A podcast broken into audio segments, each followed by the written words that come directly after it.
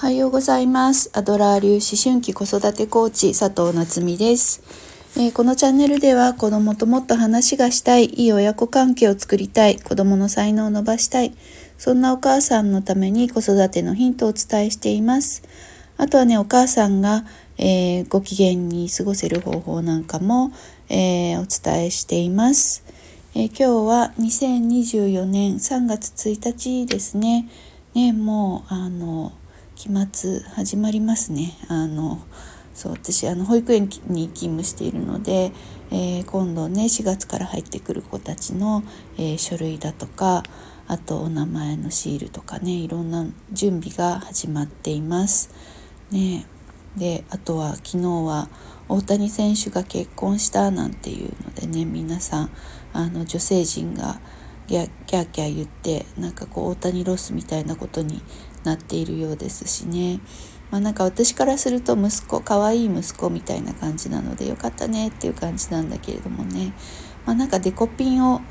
買ったあたりからね買い始めたあたりから多分誰かねあのお世話する人がいるだろうに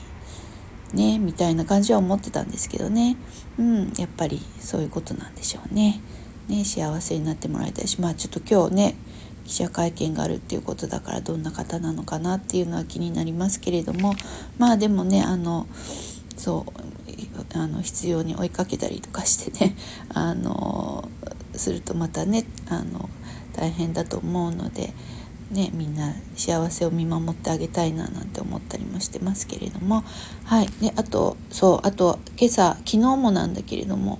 昨日今日と結構関東地方地震が続いていますねその前も揺れたんじゃなかったかな。うんだからちょっと心配だなというのもあるのでそうちょっとねあのなんだろう。出かける時に簡単なあの、うん、災害時用グッズを持って出るとかね。あとはまあちょっとあまり遠出可能であればあまり遠出しないようにみたいなのとかね、えー、気をつけた方がいいかななんて思ったりしてます。私もあの職場が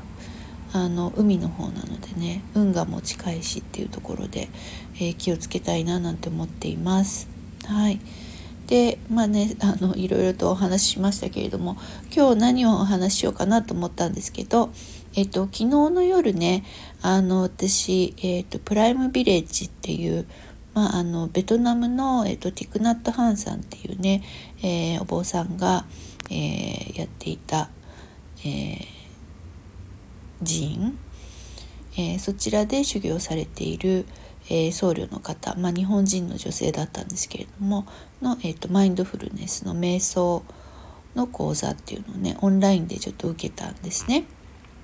でその、えーと、ティクナット・ハンさんが、えー、子どものための瞑想っていうので、えー、やっていらしたものを体験させていただいてその瞑想の中でねあのスペースがあります。あなたの中にはスペースがあります。まあ、英語英語のえっ、ー、と瞑想のその誘導の言葉をね、えーと、そのまま日本語に訳しているのでちょっと日本語が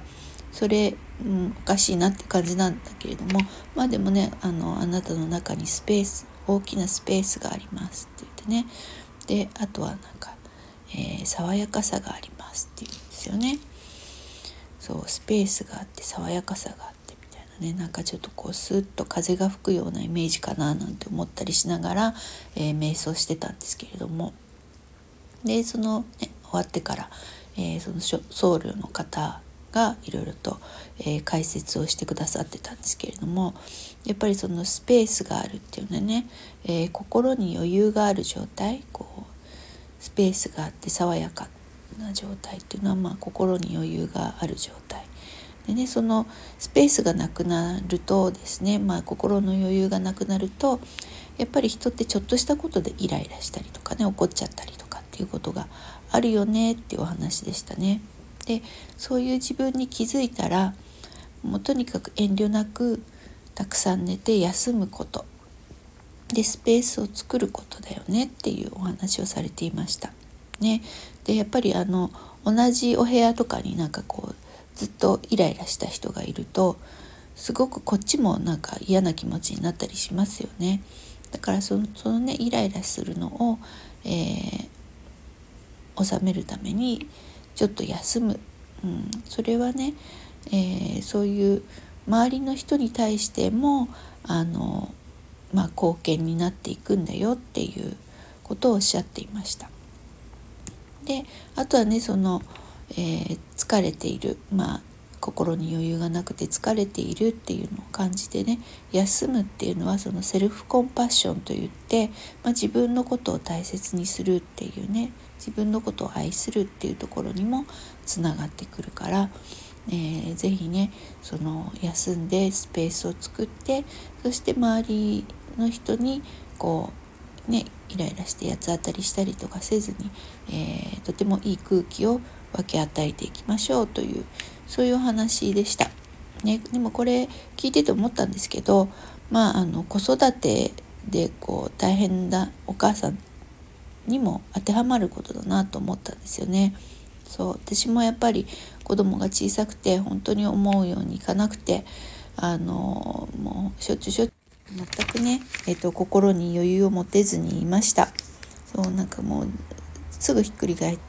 ひっくり返って感触を起こしてっていうね道で気に入らないことがあると道端でもひっくり返ってってそうそういう時は本当にもうもうあの自分のあのストレスがマックスというかもう本当に余裕のなさマックスでで、うん、あの子供にギャーギャー言ってた気がしますね。なのでねそういう時に「ああ私本当に今疲れてるんだなちょっと休もう」って言ってまあねあの周りに協力してもらいながら休みを取ってねうんで心にスペースを空けてであのまた子供と向き合うっていうことができたらね本当に良かったなと思うんですけど、まあ、そこですごい頑張っちゃってたんですよね自分もね。いっぱいいっぱいなのに頑張っさらに頑張って自分を追い追い詰めてっていうことをやってたなと思うのでね。その、うん、あのやっぱりこ自分をいたわって休む、うん、そして心にスペースができれば